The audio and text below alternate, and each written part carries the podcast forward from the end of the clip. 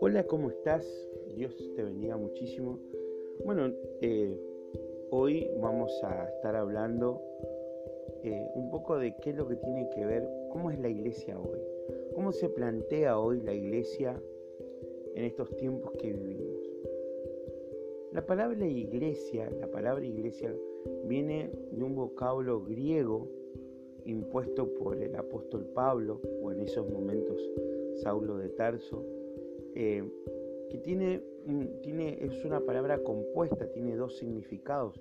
Está, eh, esta palabra es eclesía, que se escribe con dos K. Eh, la palabra eka está, dividida, la palabra eka significa voz que llama. Eclesía tiene que ver con, la, con una reunión de ciudadanos del reino. Esta, esta, este, esta, esta forma en la cual eh, fue concebida la palabra iglesia eh, tiene que ver con una cuestión principalmente de instrucción, de información, de toma de decisiones, de formación, de instrucción de los ciudadanos para poder ejercer mejor el gobierno de un reino. Pero eso dista bastante diferencia del concepto que nosotros tenemos hoy, hoy en día, de la palabra iglesia.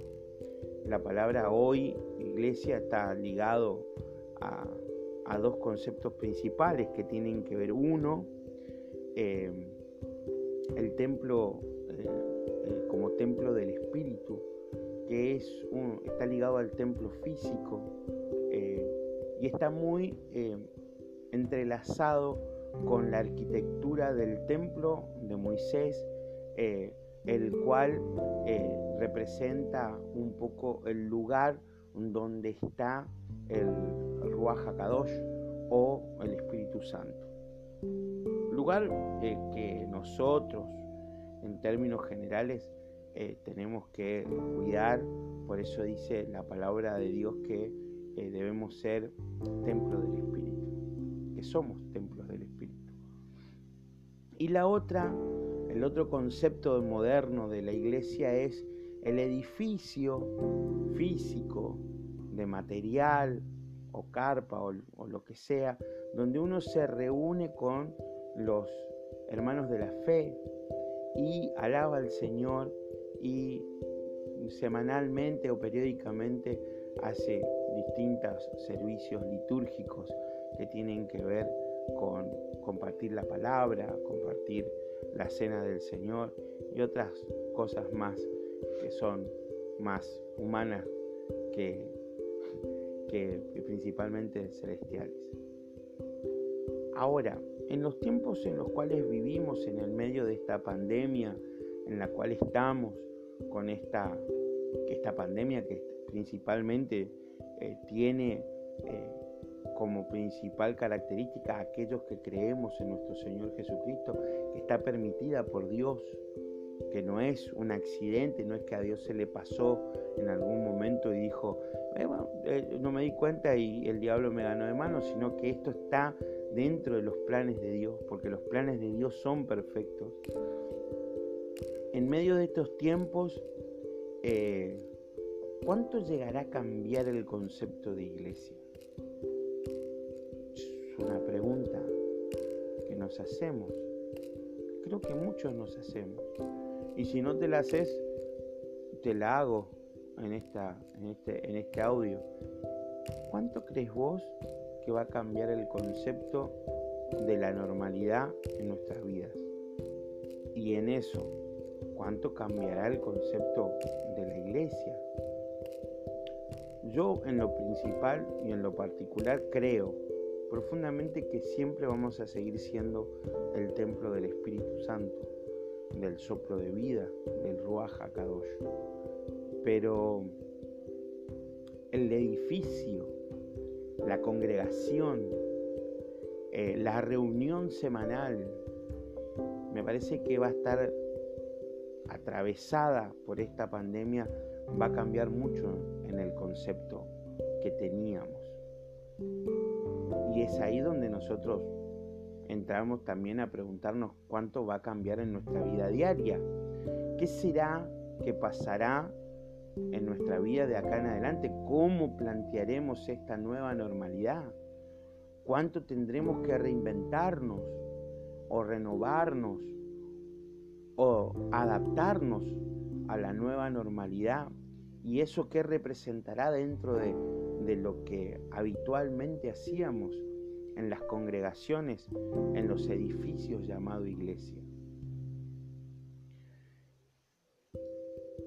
Dios habla en su palabra, en su palabra y nos dice que debemos renovarnos en el espíritu de nuestra mente, que no nos quedemos con los que nos dicta el siglo ni la humana decisión, sino que nos renovemos para que podamos estar y podamos sobrevivir.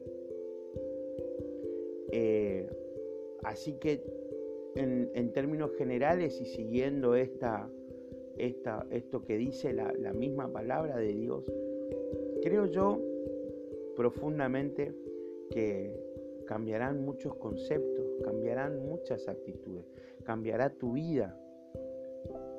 Pero acordate de esto, seguí siendo templo del Espíritu Santo. Y si Dios está contigo, seguramente donde se cierra una puerta, se abrirá otra.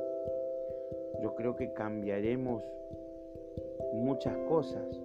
Tal vez las reuniones ya no van a ser las que fueron antes, ni tampoco serán lo que en algún tiempo tal vez nos tendremos que acostumbrar más a las emisiones por internet, tal vez nos tendremos que acostumbrar más a que los, los siervos, ministros y líderes en vez de esperar de que la gente vaya al edificio, eh, tenga que ir a ver a la gente y empezar a, empoderar a aquellas personas en sus casas, empezar a empoderar a esas personas en los lugares donde, donde están, a comunicarnos y a tener contacto permanente con esas personas de maneras distintas y no solamente una vez por semana en un edificio para aplaudir un rato a Dios y alabar algunas canciones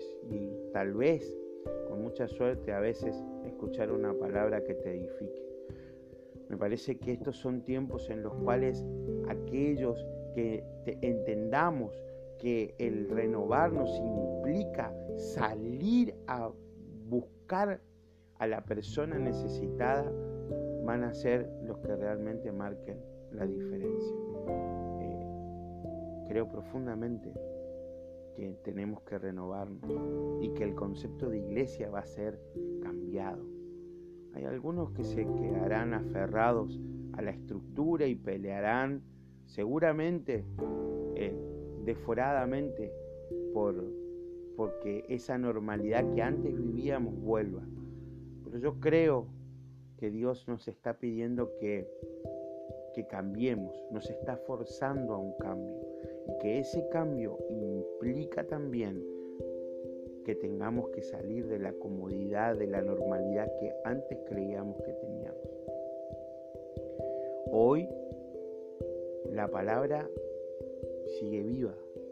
Dios no está en cuarentena, ni su palabra tampoco. Así que hay que seguir a predicar, hay que seguir buscando lo que al necesitado, al oprimido, al encarcelado, al esclavo, al que está destruido. Hay que salir a buscarlo. ¿Cómo? ¿Cómo hago esto? Me dirás vos. Cuando nosotros encontramos nuestra identidad, encontramos la asignación y el propósito. Cuando uno encuentra su identidad en Cristo Jesús, la asignación es servir y el propósito predicar su palabra. Así que te invito a que busques, que busques ese lugar, que nada te impida seguir predicando. Que seamos como Pablo y que podamos llegar y decir, he corrido la carrera, he peleado la buena batalla. Dios está conmigo. Quien te saluda, tu amigo, el profeta Alejandro Ferrari, te desea lo mejor. Que este audio sea de bendición.